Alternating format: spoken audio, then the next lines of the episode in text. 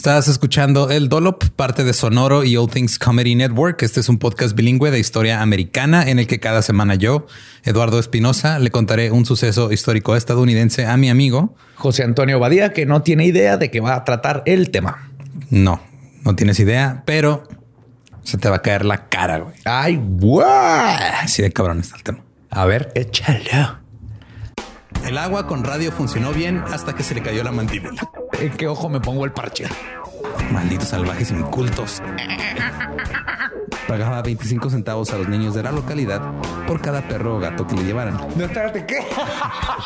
El parque se hizo consciente, el parque probó la sangre, güey. De que se va tan. Lo bueno es que nada más te trabas cuando lees, ¿verdad? Sí, sí, sí.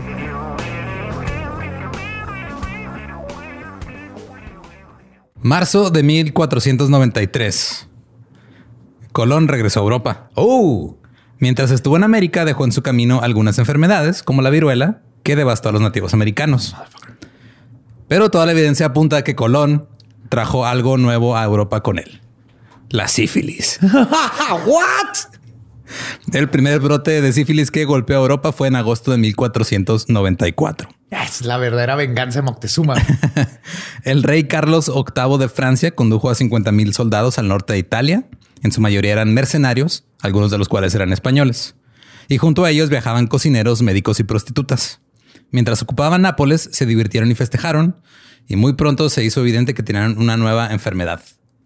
Una nueva enfermedad que era brutal y rápida. Fire Crutch. Comenzaba con úlceras en los genitales. Ajá. Más o menos un mes después llegaba un dolor insoportable. Diez semanas después, un sarpullido que parecía varicela, úlceras en la boca, el cabello comenzaba a caerse en mechones completos. Aproximadamente un año después, aparecían abscesos por todas partes e hinchazón en los huesos. Las llagas devoraban los ojos y la nariz, y partes de las caras de las personas simplemente se caían. Oh, sabía lo de que se te puede caer la nariz por una serie de, de Nick. Ah, sí, no se te puede caer. Pero todo eso también. Sí, güey, todo. O sea, ahora digo, ya hay tratamiento y ya es Sí, muy es raro como que un- penicilina, ¿no? Y Ajá. listo. Pero estamos hablando de, güey, acaban de descubrir, entre comillas, América. ¿Tú crees que iban a descubrir la penicilina? Todavía no, güey. no, no. Pero en esos tiempos ya la sífilis es, es el catarro del amor. básicamente. Cito, hacía que la carne se cayera de los rostros de las personas y provocaba la muerte en unos pocos meses. Para algunos significaba la destrucción completa de los labios, otros de la nariz y otros de todos sus genitales. Oh my God. Y la fase final venía con debilidad crónica severa, locura o muerte. Oh shit. Sí, aparte te quedas loco. Sí. Como Capone. A finales de 1495, la sífilis se había extendido por Francia, Suiza y Alemania. Llegó a Inglaterra y Escocia en 1497 y para el año 1500 estaba en los países escandinavos, Hungría, Grecia, Polonia y Rusia. O sea, como gira de BTS, güey, conquistando el mundo, cada año llegaban más lejos. Cada, cada vez más gente sabía qué pedo con BTS. Nada más que aquí en vez de BTS era ETS. güey. sí.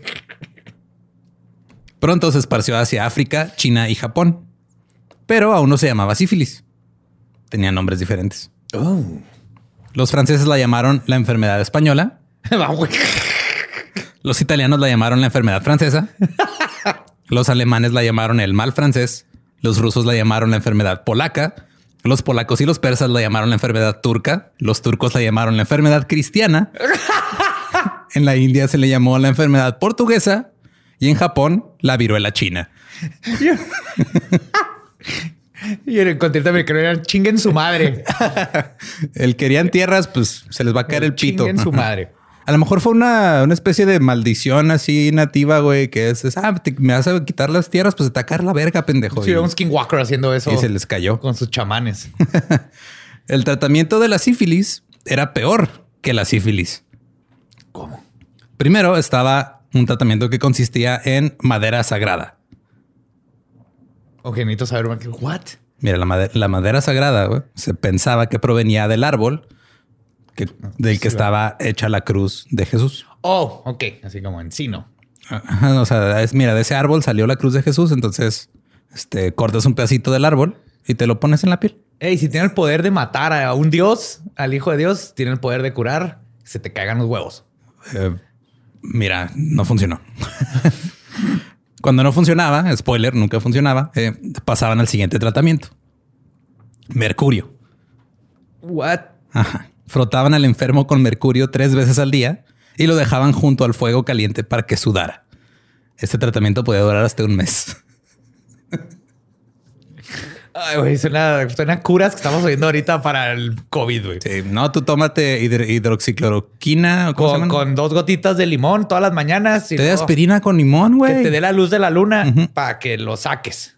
Sí, mira, tú eh, ya después de, o sea, te tomas por un mes seguido tres veces al día un té de aspirinas con limón y como por ahí de la tercera semana vas a empezar a sentir algo en la garganta raro, es normal. Ya cuando pase el mes vas a escupir el chip 5G y ya vas a quedar Ay, mira, libre de COVID. es lo que más me preocupa. Desafortunadamente, el mercurio, como se ha descubierto, eh, no es bueno para ti. Provocaba sudoración profusa, insuficiencia renal, úlceras bucales graves, pérdida de dientes, erosión de huesos e inestabilidad mental. Sí, más locura. al, la receta. Sí, pues es como, digo, creo que eh, todo el mundo conoce el personaje del sombrerero loco, que se supone que se volvió loco porque... Era común por los vapores del, mercurio, que usaban para tratar la piel y todo eso. Entonces, muchos enfermos de sífilis morían a causa del tratamiento con mercurio, no de sífilis. Eh, güey, pues ya se te van a caer los huevos o te puedes morir doblemente loco. Eh, ¿quieres que se te caigan los huevos o los dientes primero? A ver. en Estados Unidos, la sífilis estaba ya presente en Jamestown, Virginia. Y luego después, o sea, vamos a, abarcar toda la historia. Ya pasamos por los 1500, ahora vamos a los 1600. No, yes. Hubo un brote en Boston en 1646. El no brote que, no que muy puritanos, no que muy puritanos. A ver, pues, ahí te va. Güey. El, brote comenzó con un hombre que trajo sífilis a la ciudad después de trabajar en un barco. Sífilis, sífilis, llévela. Oiga, este, híjole, me la pone en un topper. y luego también se habrán inventado cosas como es que esta enfermedad empezó cuando un güey se cogió un puerco espín. Híjole, no sé, güey, pero no lo dudo. Es probable. Eh, pues, muchos sí lo veían como una maldición también. Era, era, o sea, como que y luego ya después se volvió como algo que pasaba cuando cogías, güey. O sea, era muy normal. del amor, del amor. un hombre la trajo a la ciudad después de trabajar en un barco y se la pasó a su esposa. Al poco tiempo, 15 personas en la ciudad tenían sífilis. Entonces, muy puritanos, güey, pero... No, mi amor, es que esa cosa se queda en el excusado ahí en la letrina y entonces fueron las otras personas y se sentaron en donde yo estaba y pues se les contagió. Piensas que estás mamando, güey, pero sí decían cosas así. ¿Neta? Creían que se quedaba en la ropa, en, las cobijas y que, o en las toallas o así. Llegaremos a esa parte. A principios de la década de los 1700, el autor y promotor de la vacuna contra la viruela, Cotton Mather, se quejó de cuántas prostitutas de la ciudad estaban infectadas con sífilis. Ah, se quejó. Si no mames, o sea, uno va a un burdel a pasársela chido un rato y no puedo o sea, no, El número de prostitutas con sífilis está demasiado alto. Las muertes se registraban como consunción o como consumo, como con la tuberculosis, porque también te ibas decayendo y ya te morías. O sea, se te iban cayendo partes y tú ibas decayendo hasta que ya. Y recayendo. Y tropezándote con tu pene y la nariz. En 1724, el gobernador de Luisiana dijo que había muchas mujeres inútiles infectadas con sífilis que estaban arruinando a los marineros y que debían ser enviadas al centro del país a vivir con los nativos americanos.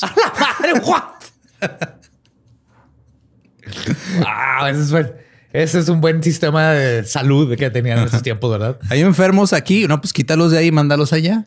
Y listo. Ajá. Y, ya no pasa nada. gente que no comprendemos. Las enfermedades venéreas empeoraron mucho cuando comenzó la guerra revolucionaria. Después de la batalla de Nueva York, el general George Washington se quejó de cuántos de sus hombres no eran aptos para el servicio militar porque tenían sífilis.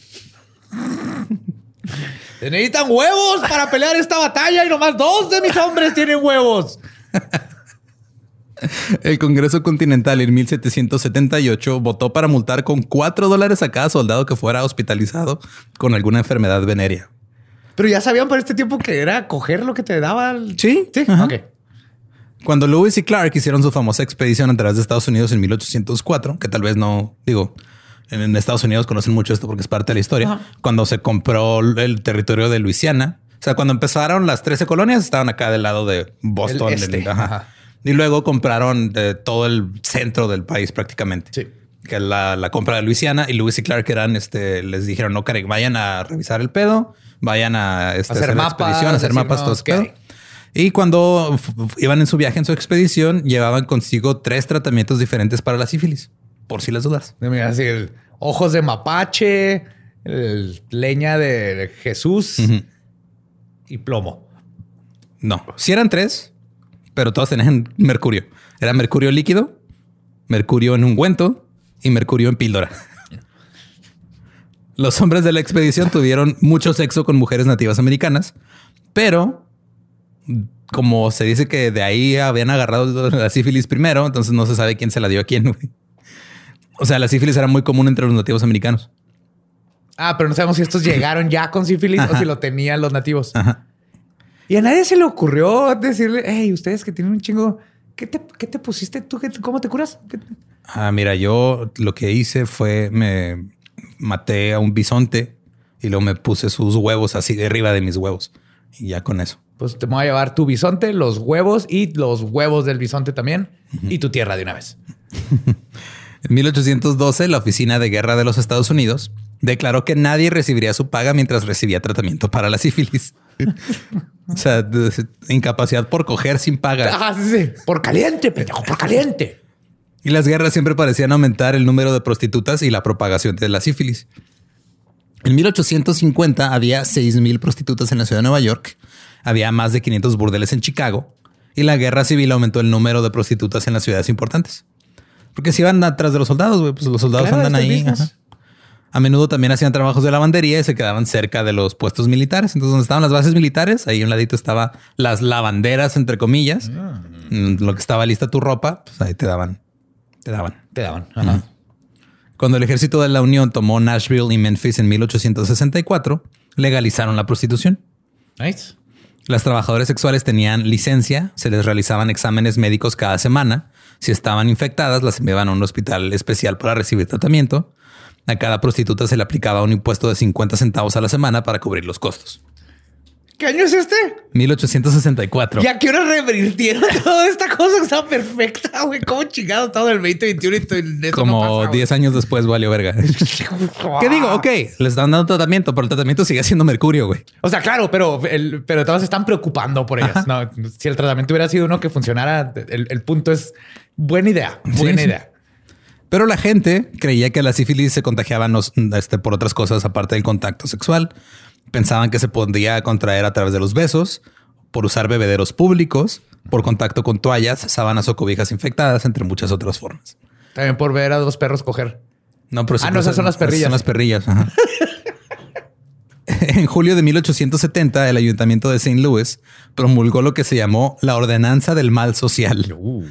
La ordenanza nombró a seis médicos para licenciar e inspeccionar a las prostitutas registradas.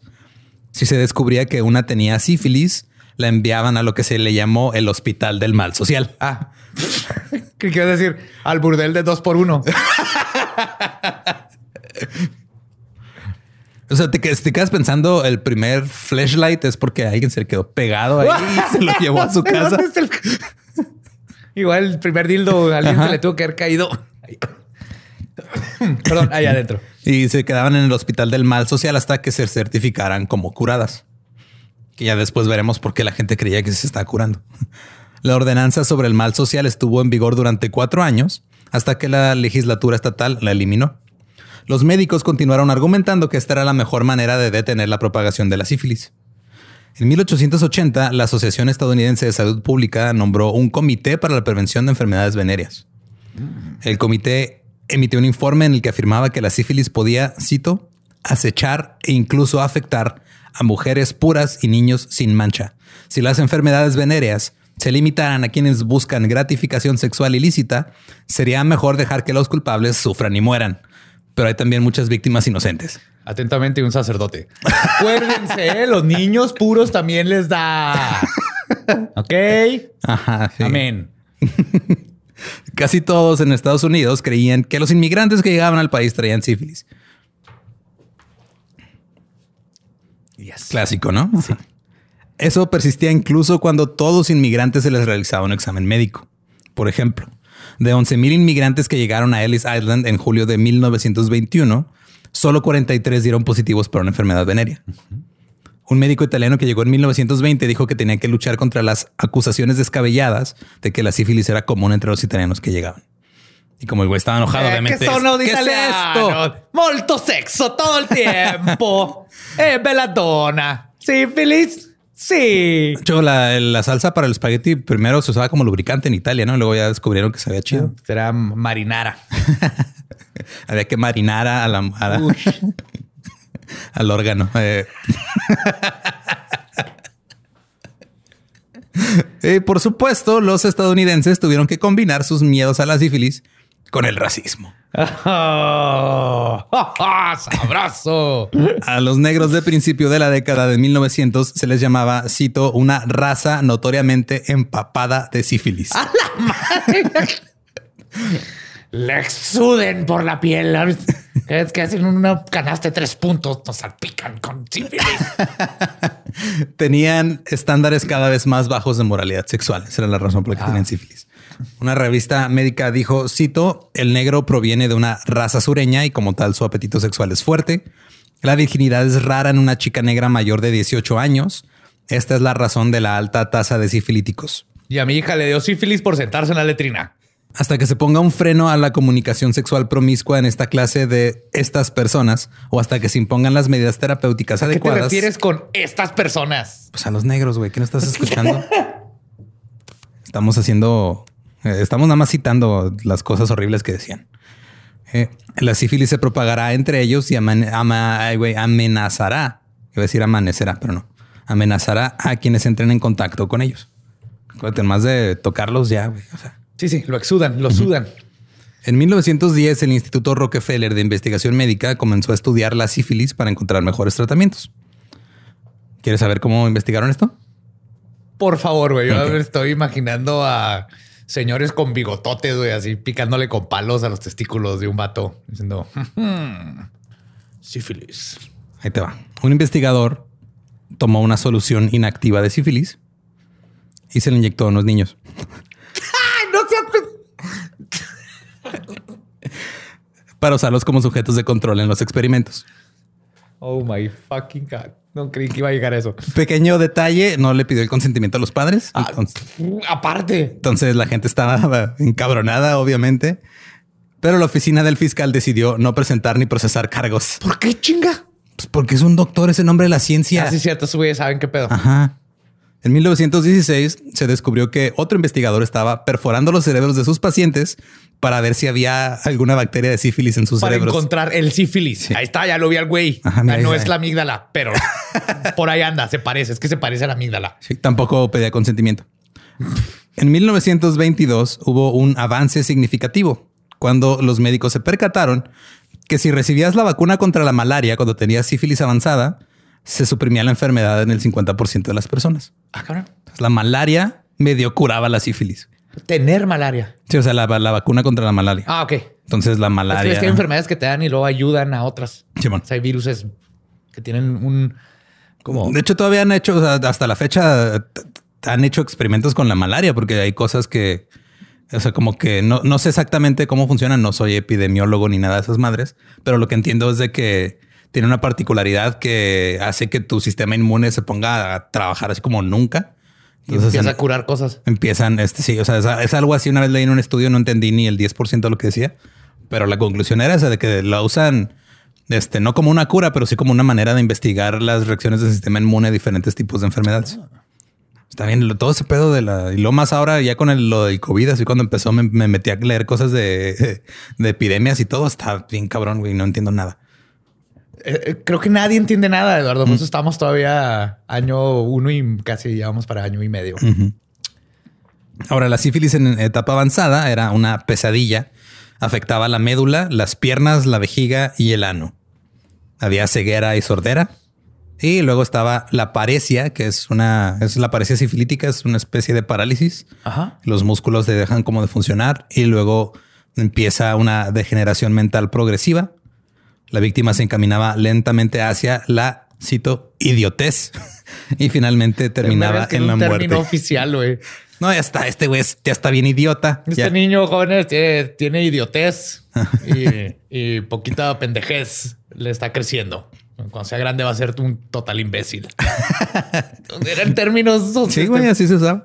En, en, su trayecto al más allá tenían delirios y a menudo actuaban violentamente. Debido a esto tenían que ser internados en asilos.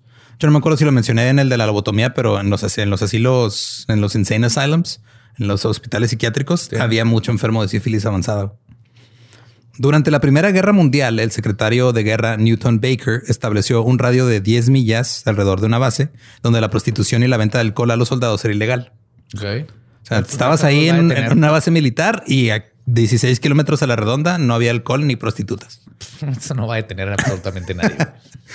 un boletín oficial del ejército decía, cito, las relaciones sexuales no son necesarias para la buena salud y es posible la abstinencia total.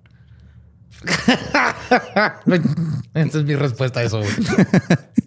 se creó lo que se conoció como el plan estadounidense que proporcionaba actividades sanas a los soldados y les enseñaba sobre las enfermedades venéreas y les recordaba que la prostitución es ilegal.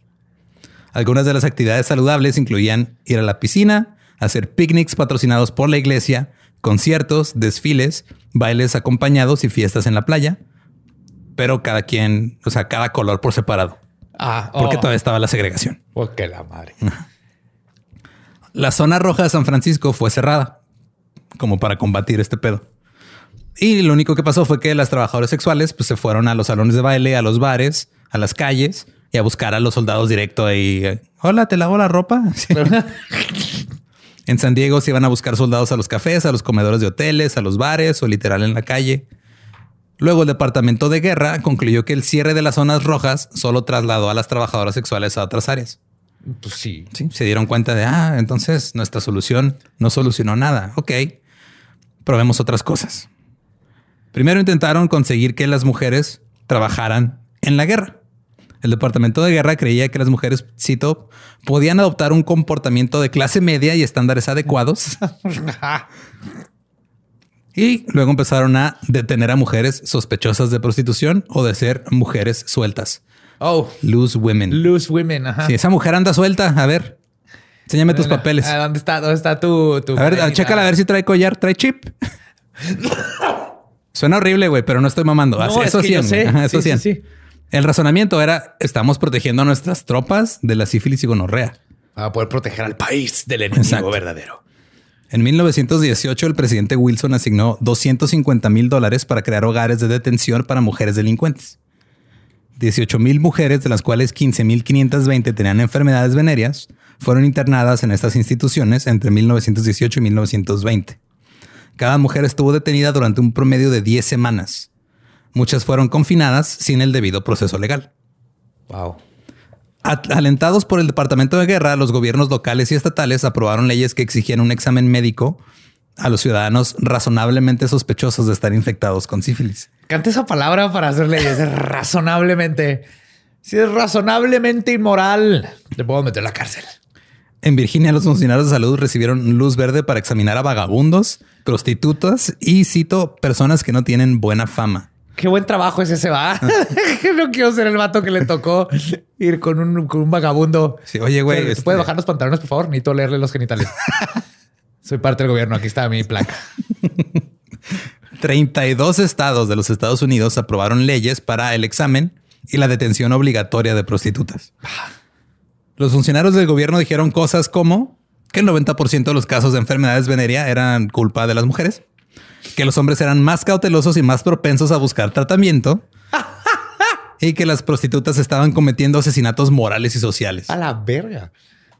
los policías y los jueces simplemente asumían que las mujeres que exhibían un comportamiento inmoral estaban enfermas. ¿Qué consistía un comportamiento inmoral? Salir a la calle a caminar sin tu esposo, por ejemplo. No, es que, camán. Hay que, hay que, hay que cuidar esas cosas, Eduardo. Deben andar en bicicleta, se les puede caer toda la vulva, seguir la vagina y lo trae sífilis esa madre. Y si un niño se lo encuentra, no, pobre niño, pobre niño. Hay que cuidar al futuro de la nación. Un panfleto del gobierno advirtió a los hombres que se mantuvieran alejados de las mujeres, cito, dispuestas a pasar un buen rato. Todos tú sabes que los hombres van así de ¿Dónde están estas mujeres que están dispuestas mm. a pasar un buen rato? ¿Qué? ¿Me estás diciendo que hay mujeres calientes en mi área? Ese es el primer así pop-up, güey. Un cartel afirmaba que el 70% de todas las mujeres sueltas tenían sífilis o gonorrea. 70. El 70. Wow. Obviamente no había estadísticas claro. que respaldaran esto. En las instalaciones el tratamiento a menudo se hacía a la fuerza.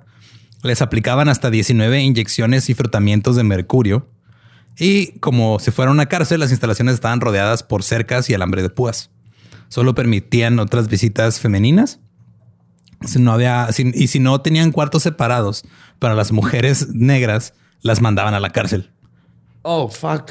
Entonces, si eres prostituta y aparte eres, eres negra, eh, vas a la cárcel. Vas a la cárcel. O sea, no te vamos a tratar aquí porque vas a infectar de, lo que sea que tienen ustedes extra por ser de otro color a las mujeres blancas. les van a dar ritmo y les van a enseñar a, mover las caderas y cantar. Se empezaron a producir películas de soldados y civiles eh, por ejemplo, estaba la película Fit to Fight, que era apto para luchar, que trataba sobre cinco soldados y varias prostitutas. Uh, sí vi ese Bang Boss. sí me acuerdo de ese video.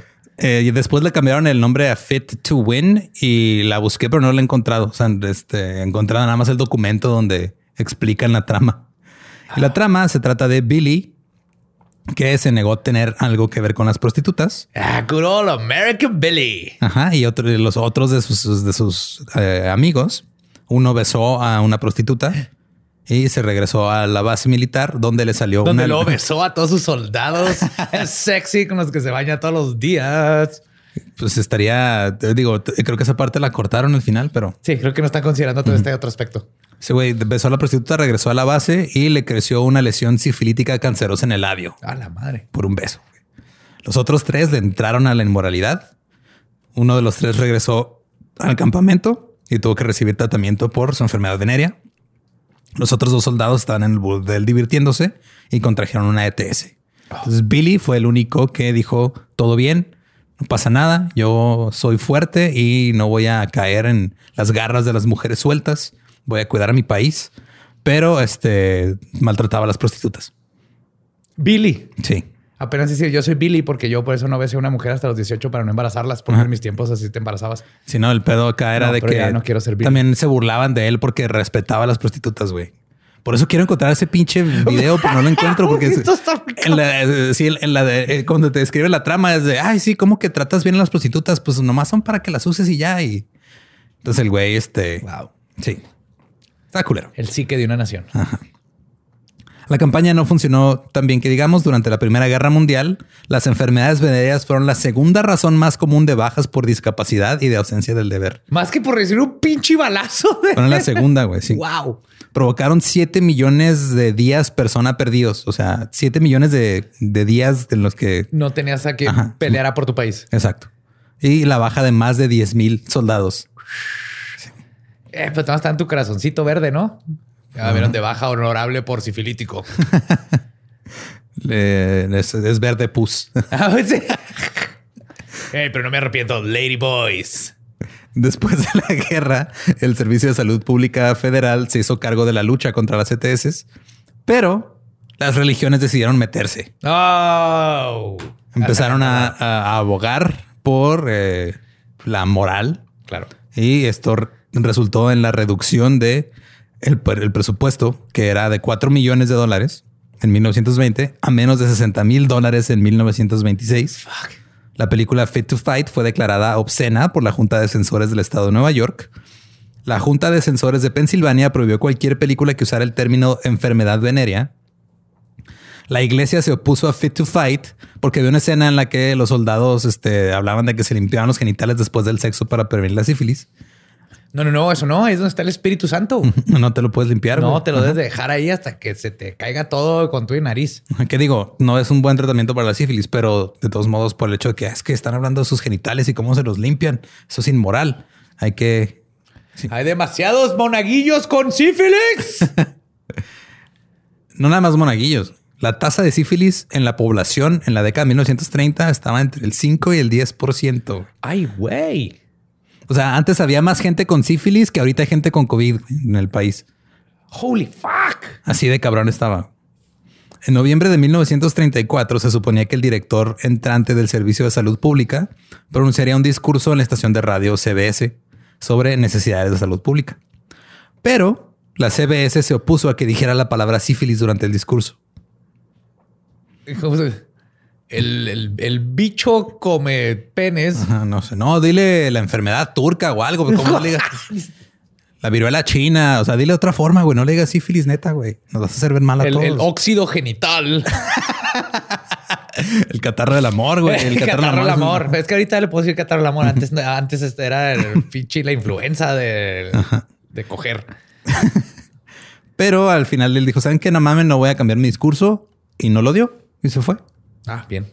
La Comisión de Salud de Nueva York se opuso a la censura en la radio pero el presidente de la NBC escribió, cito, las transmisiones por radio deben tener cuidado con lo que permiten el aire, porque reciben muchas críticas de los padres que creen que sus hijos no deben escuchar información sobre ciertos temas, por muy importantes que parezcan. Y aparte no se sabe si el sífilis se puede transmitir por las ondas de radio, entonces por eso no vamos a decir la palabra. Acaban de, de, poner una torre aquí con el radio, una torre de punto 5G y me dio sífilis. Me dio sífilis de toda la boca y luego me dejó mi esposa. La gente ve la radio como un invitado en sus hogares. Se han rechazado anuncios de laxantes porque se ha condenado la mera declaración del rendimiento de estos laxantes. O sea, no puedes hablar de laxantes en el radio porque iba una señora a hablar, a quejarse. Oiga, estaba escuchando en el otro día en el radio que puedes cagar bien rico si tomas este laxante. Mi hijo no sabe qué es cagar todavía. Apenas todavía no aprende a cagar le estoy enseñando y quiero que aprenda por mí. Ah, no, sí, perdón, señora. Sí, este, vamos a decir a nuestros patrocinadores, vamos a cambiar eh, los, laxantes, hacer este. Vamos a hablar nada más de, perritos. Pero los perritos no cagan, ¿verdad? No, los perritos no cagan. Muy bien, gracias. Empezaron a aparecer este, pseudocuras, como en todo. Un hombre dijo que tenía una máquina que podía diagnosticar la sífilis. ¿Cómo te imaginas que es una máquina que pueda diagnosticar sífilis? ¿Qué, habría que hacer? Es un inspector que llega a ver, déjame te vuelo los genitales. No. Es este, involucra, es una máquina, güey, que detecta sífilis. Ajá. Con que. Dos fierritos y si se cruzan, ¿tienes sífilis? No, güey.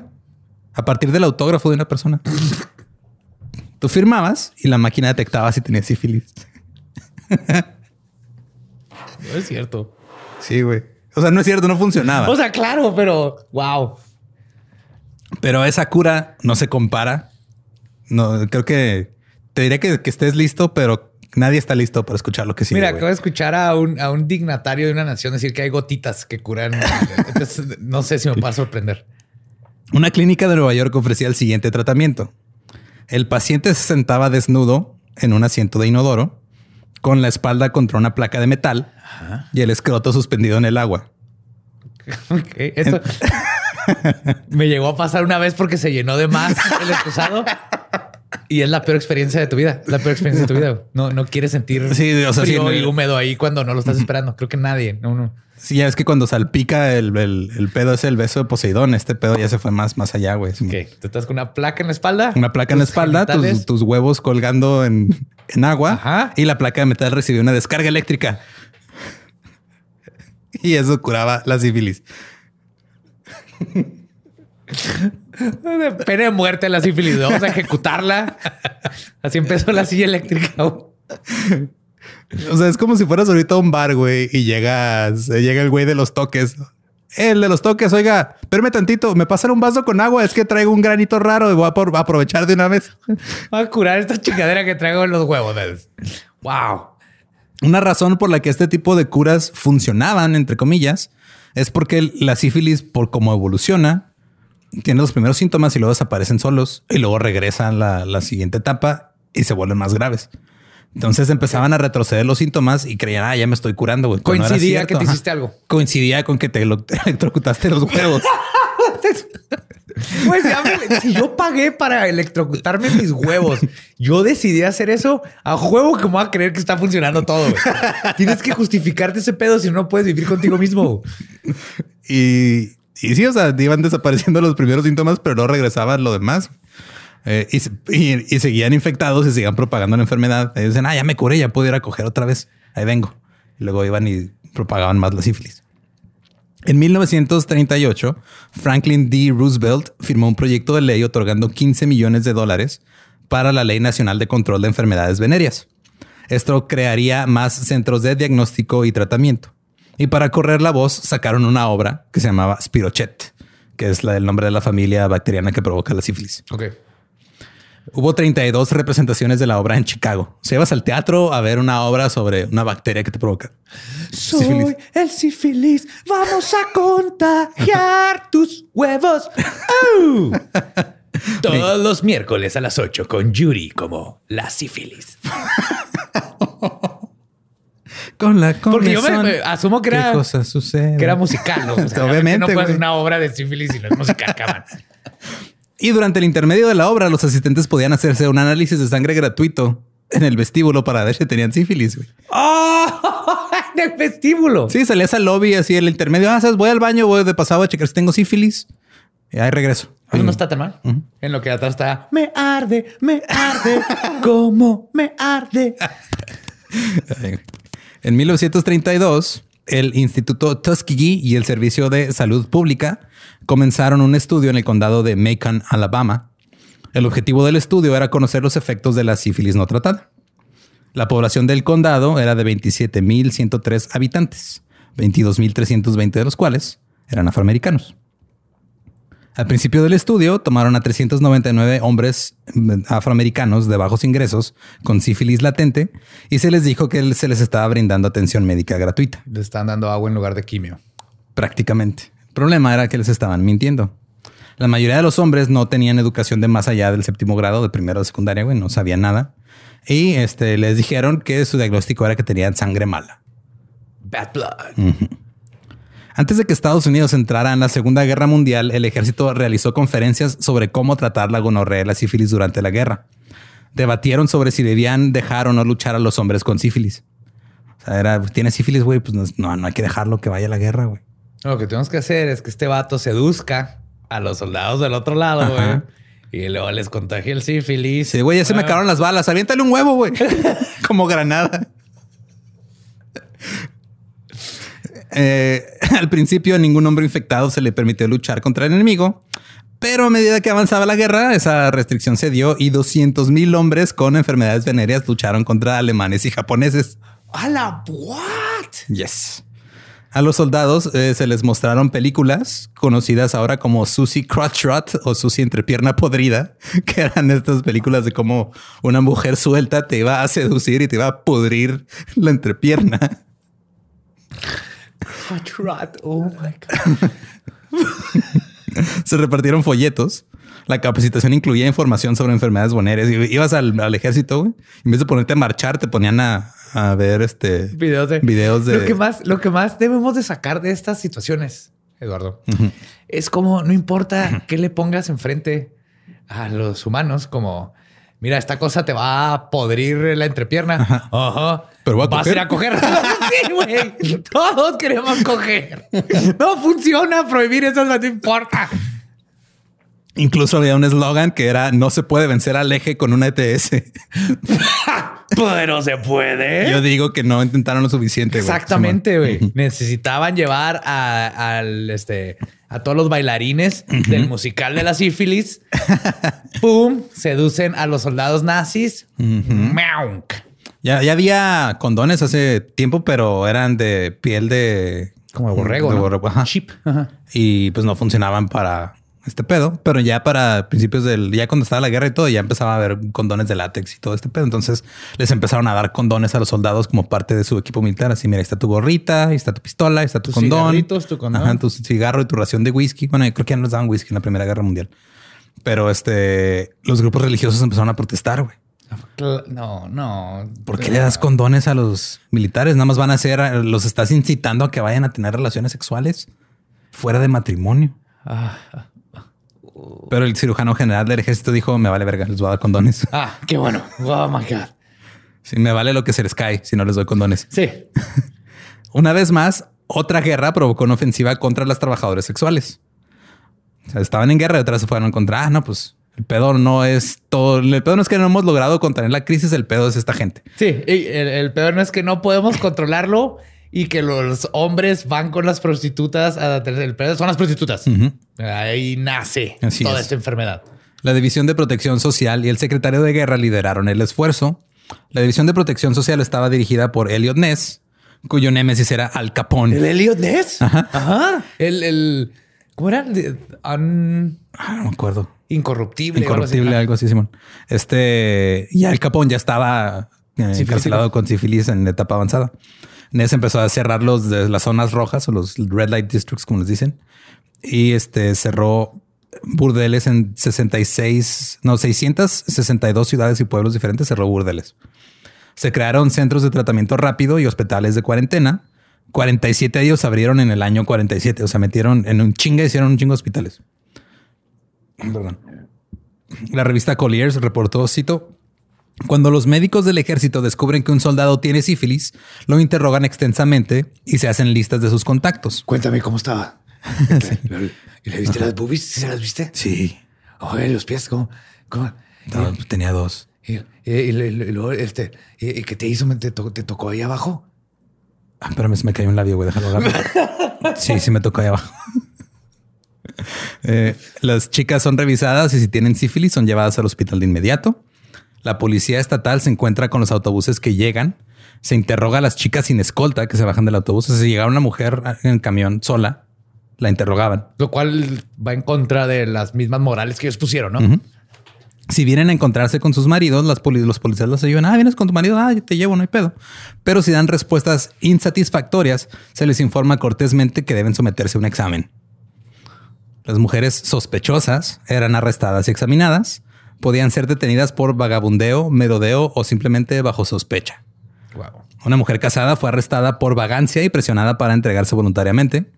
Esto se debía a que almorzó sola después de dejar su trabajo de recamarera. ¿cómo se le ocurre, güey? El brunch es con amigas, todo el mundo lo sabe, güey. no, pidió mimosas, dijeron, ah, debe ser puta. es una, sí, sí, sí, sí. Y vagabunda, se le nota, se le nota. Esa mimosa. Mm. El problema, güey, es que las camareras ya eran consideradas sospechosas. O sea, porque andaban ahí seduciendo a hombres en hoteles, aparentemente. Pues, o sea, es esa estúpida fantasía que tienen los hombres de proyectar sus fantasías. proyectarse de ah, sí, mira esa camarera. Oh, de seguro quiere conmigo. No, güey. Neta, no, güey. Déjala vivir. La mujer dio negativo a sífilis y fue liberada. Otra mujer fue arrestada. ¿Su firma funcionó o ya tenían otros métodos? Ya tenían otros métodos. Qué bueno. Otra mujer fue arrestada por estar borracha, güey. Ella no incluyó una ocupación en su formulario de admisión. O sea, le dijeron a qué te dedicas. No llenó nada. Entonces la trabajadora social llenó el campo prostituta. Yeah. dijo, no, no eres, dices que no tienes ocupación, entonces eres prostituta. Los centros y hospitales se conocían como campos de prisioneros de prostitutas. Tenían puertas cerradas cerca del alambre de púas y no se permitían visitas. Alambres de púas. Simón. Gracias por protegernos de estas peligrosas mujeres que andan por las calles enseñando tobillos.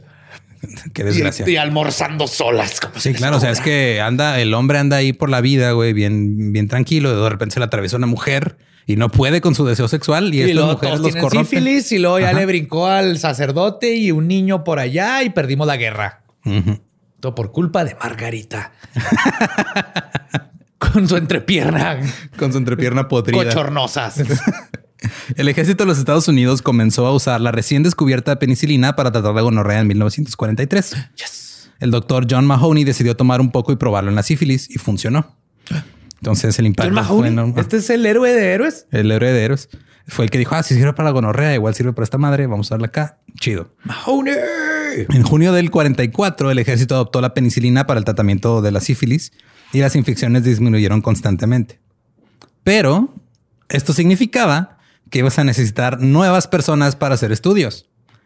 Entonces, entre 1946 y 1948, los médicos de salud pública estadounidenses infectaron a 700 guatemaltecos con enfermedades venéreas. No mames. ¿De dónde? Con la ayuda de su presidente, güey. Oh, what? Aparte, ¿de dónde sacaron guatemaltecos? De Guatemala. Le dijeron al presidente de Guatemala. Sí, güey. Oye, préstame gente. No necesito infectarlos de, de sífilis y gonorrea para ver qué pedo. ¿Qué? Ajá. En su mayoría les dieron presos, enfermos mentales o algunos soldados. En nombre de la ciencia, güey. Es el nombre de la ciencia. Todo se vale en nombre de la ciencia. Sí. ¿Quieres? pues sí. Todo esto se pagó con los dólares de los impuestos estadounidenses, güey. O sea, la gente que estaba pagando sus impuestos en esa época pagó para que infectaran a guatemaltecos para con importar gente de Guatemala Ajá. mandada por su gobierno Ajá. para que inyectaran sífilis a ver En si los nombre de curaban. la ciencia, güey. En nombre de la ciencia. Sí. Eso hace todo mejor. Ajá, sí. Se debería contar todo asesino en serie. La, la, la, la maté a 16 mujeres en, nombre de, la, ciencia. Está viendo Como cu- el güey este, cuchillo como el- duele más. Como el ginecólogo, que no hablamos mucho de él con el de la cesárea, pero el ginecólogo que también mató un chingo de esclavas. Eh, los institutos nacionales de salud pagaron a trabajadoras sexuales infectadas con sífilis para que se fueran a acostar con los prisioneros y con estos guatemaltecos. O sea, ah, tú tienes sífilis, ve y cógete ese güey. Y les pagaban. En algunos casos, las prostitutas no infectaron a los hombres, porque pues no siempre se infecta, no es de a huevo. Así que Tiene que ver si lo haces con los zapatos puestos o no. Mira, no sé qué sea el pedo, pero Yo tampoco, no me dan caso, ¿eh? No soy epidemiólogo ni epide... epidemiólogo. No sé ni pronunciarlo, güey. Eh, así que usaron otros métodos, como tomar este, cultivos de bacteria, rasparles la cara, el brazo o el pene y echarles la bacteria encima. Y todo ese hago, el raspado ese para de piel es lo hicieron con mi perrita, con Sherlock. Ajá.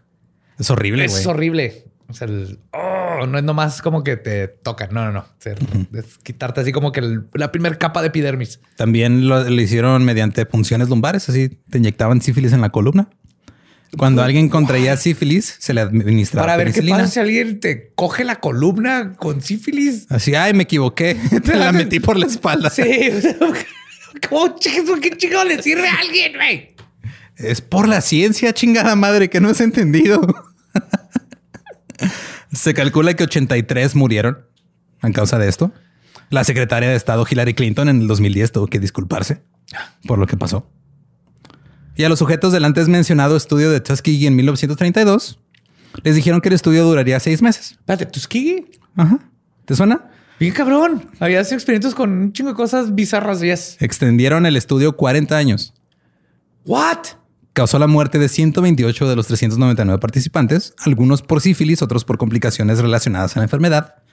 Ninguno de los hombres fue tratado con penicilina, aun cuando ya se usaba como tratamiento en 1947. Es lo que te iba a decir. Ya tiene la cura. Esto no se trata de ver qué cura era de ver si, si alguien se equivoca y te coge la columna vertebral sin querer. Sí, y este, los hombres que aún estaban eh, eh, vivos después de este pedo, ya los trataron con penicilina, pero eso no fue hasta 1972, cuando una filtración a la prensa. O sea, ya existía The Grateful Dead, Sí, güey, y ahí The Doors. Ajá.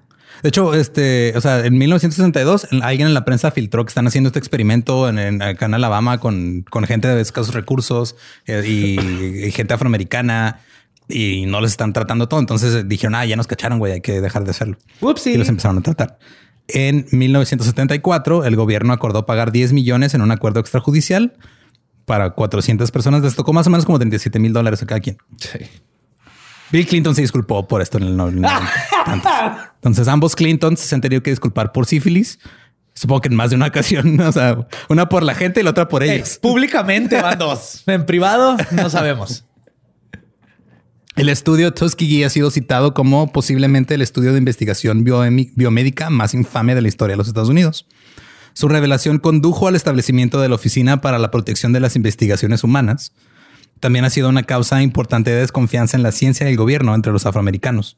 Sí. Hay un sesgo bien cabrón en los estudios médicos todavía hasta esta fecha.